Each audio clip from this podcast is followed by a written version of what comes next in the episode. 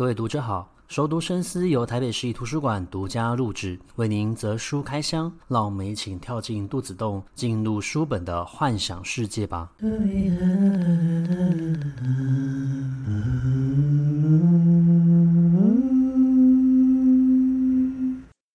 欢迎回到熟读深思。今天要介绍的这本书有点难定义，它是什么主题范围的哦。它可能有一点点的工作书，有一些商业领域、个人成长，甚至还跟生物多样性有关。那这本书呢，它的内容就跟它的书名非常的符合，它叫做《跨能制胜》。那《跨能制胜》这本书的书名就叫做 Range。Range 一般来说都是用来描述主题。主题的一个范围。那《跨能制胜》这本书它很有趣，我刚刚讲过，它可以定义在生物多样性哦。我们就要在一个生态圈，如果要维持一个生态圈的稳定，那么生物种类要多、要丰富，然后建立起它们彼此的一个依存关系。所以种类越多越好，否则如果一旦有一个生物消失了，很容易就会导致整个生态环境的瓦解。那么，在一个生态环境里面啊，它会有很多不同的一个气候样貌，或者说是地理环境。地理环境的差异性呢，就会导致同一个生物，它会因为生活环境的不同而产生变异，也就是突变，进而他们会为了要适应这个环境而进化。所以说，进化这件事情，它本身涉及到的就是生物的思考能力，而它可以带来进步跟生存。那这本书《跨能制胜》强调的就是，在现在这一个 AI 时代里面，每一个人要生存下去，他不太可能只擅长一个领域，或是只专精于一个领域领域的学问。有些时候，你要触类旁通，去学习其他的事物。那学习其他的事物之后呢，再把这一些其他不同的一个领域带入到你原本擅长的领域里面，来寻找突破跟创新点。所以说，企业在进行标杆学习的时候，如果说你是资讯产业，你去标杆学习其他的资讯产业，你所看到的内容其实差不多的，只可能只是做法上面的一个不同。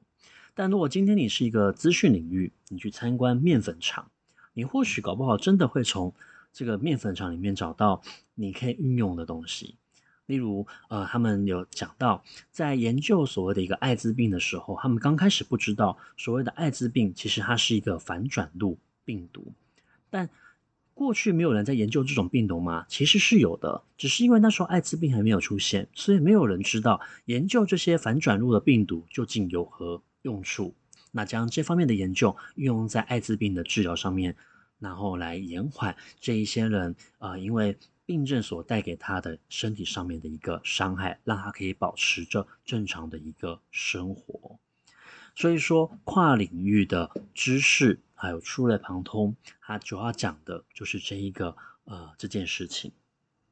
那么我们在一些书里面呢，他们有些时候会去探讨说，要如何培养出一个天才。我们知道所谓的一个天才，真正的天才呢，他是对很多事情都可以有所了解、认识的，他很轻易的就可以呃触类旁通。举个例子来说呢，我以前在念研究所的时候，就有一位同学。平常呢，你会看他好像就只是运动，然后参加社团。可是每当遇到资格考或者说是提论文的时候呢，他的动作总是比别人快一步。可是他准备的时间非常的短，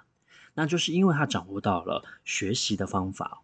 那很多书会强调，你要去训练出一个天才呢，第一件事情就是要让他从小就接触这项事物，越早学习越好，让他变成他身体内化的。一部分，同时呢，他要练习一万个小时。那么，统计研究有显示，如果你可以练习到一万个小时，无论这件事情你刚开始多么的生疏，你都会变成这个领域的专家。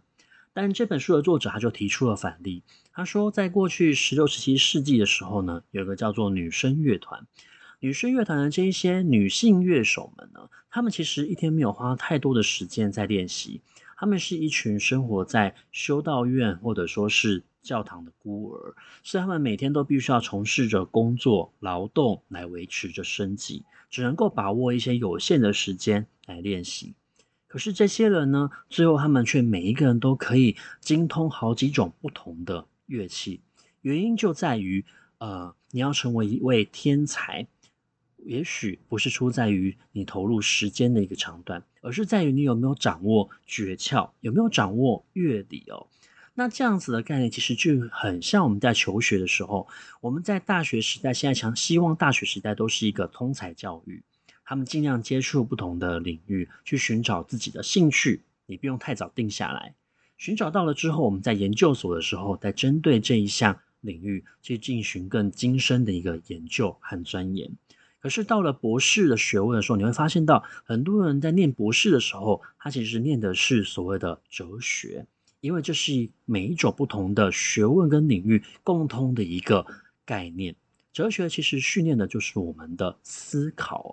这些女生乐团的一个女性乐手，她们其实掌握到的就是呃操作或者说是演奏这一些乐器的诀窍。因此，当她今天接触到不同乐器的时候，为了要弹出相同的音，她就会去试各种不同的方法。这些方法可能是她过去学习钢琴。而现在他在拉小提琴的时候，他就会试着让他的音跟弹钢琴的时候出现的音是一模一样的，因为乐理其实是可以相通的。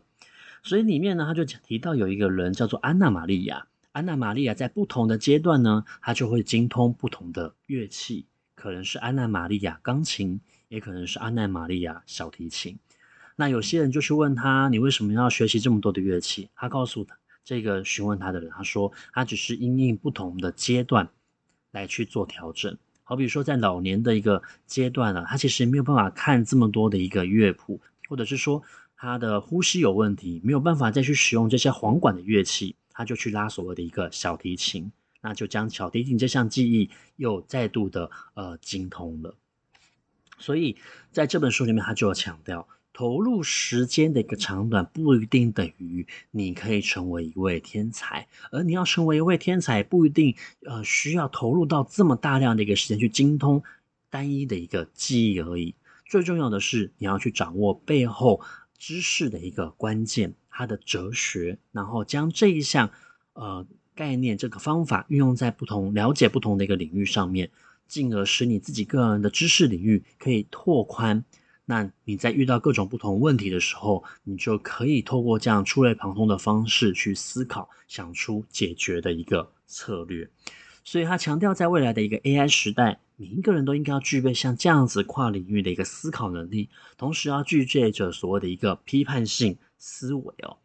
那这个批判性思维或者说是跨领域的一个思考呢，他强调希望你的就是要尽力的去思考这中间的一个。过程，而不是直接获得到答案。那直接获得到答案的一个呃捷径呢，或许可以帮助你解决现在你所遇到的这个问题。可是当你未来遇到其他的问题的时候，你没有办法触类旁通，你就会一样卡住。这就让我想到，我过去在看一部动画电影，叫做《儿时的点点滴滴》。里面呢，这个女主角她就说，她觉得能够了解、认识除法的人真的很厉害。因为像他就没有办法知道为什么，呃，当四分之三除以二分之一的时候，实际上是四分之三要乘以二。他一直没有办法理解为什么要这样子做。那甚至他用苹果片去举例，希望他的姐姐可以告诉他答案，可是是不行的。那《跨能制胜》这本书的作者就强调，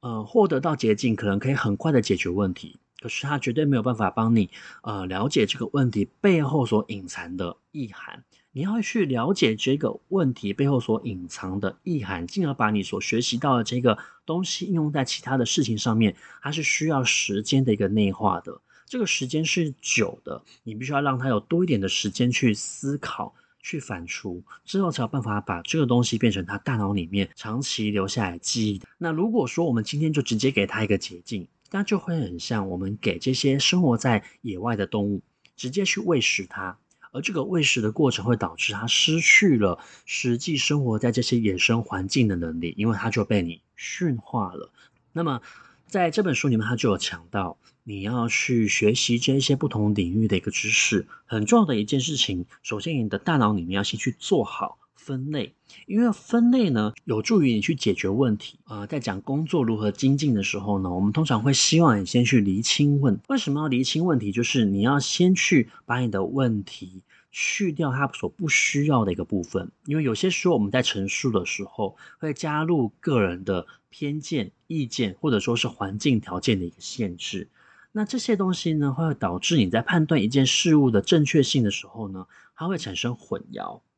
因此，分类的一个最大好处，它是让你可以去厘清问题的根本所在，进而可以降低你去花费不必要的心力在这些无谓的事情上面。借由分类去厘清问题，了解这个问题的根本性在哪里，同时也可以让你自己知道这个问题跟其他的问题之间的关联性在何处。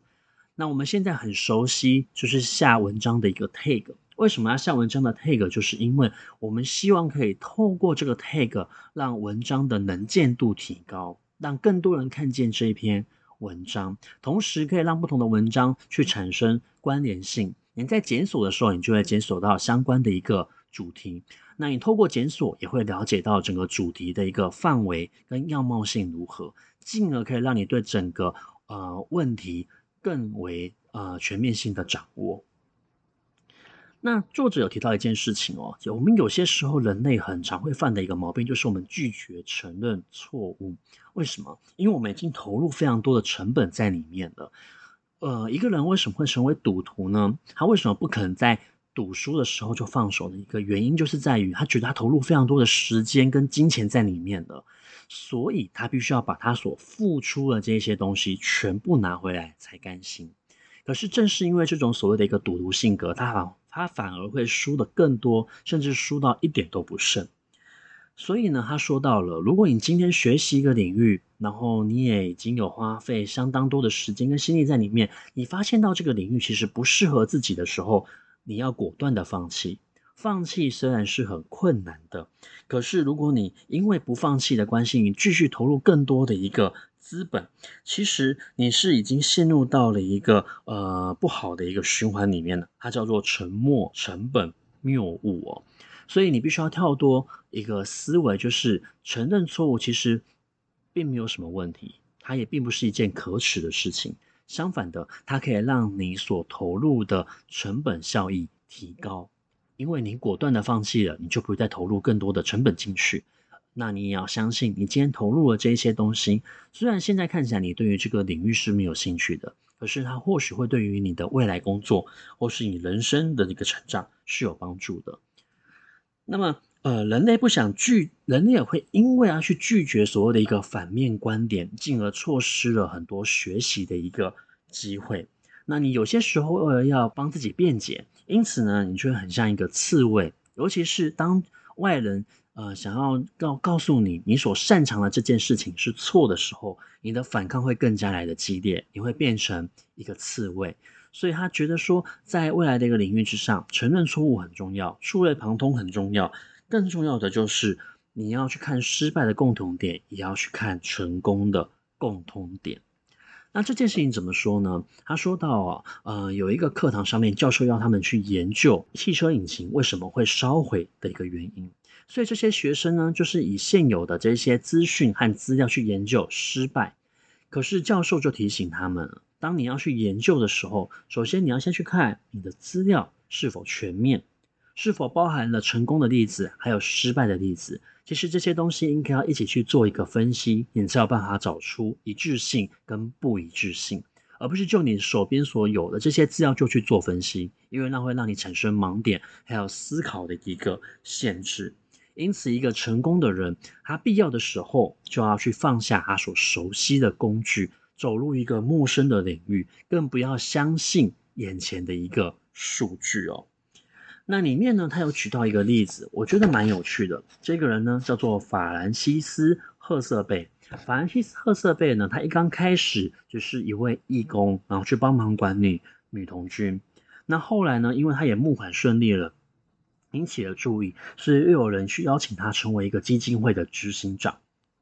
那么，法兰西斯·赫瑟贝他最大的一个特点就在于，其实他并没有接受过所谓的一个管理的训练，但是他从做从中学，接触不同的领域，把这些领域知识互相的去做一个应用。因此，虽然他没有学过如何去管理一个团队，可是其实他已经透过经验的累积而成为这个领域的一个精通者了。那他也很习惯了，虽然说他并没有呃一个长远的一个规划，可是他愿意接下挑战。那同时他接下挑战之后，他会去运用他过去的一个经验，去看出这个组织可以更加改进跟精进之处，继而让整个管理的程序变得更好哦。那他是一直透过不断的接受挑战的一个方式，继而让自己成为了不同领域、跨领域的一个专家。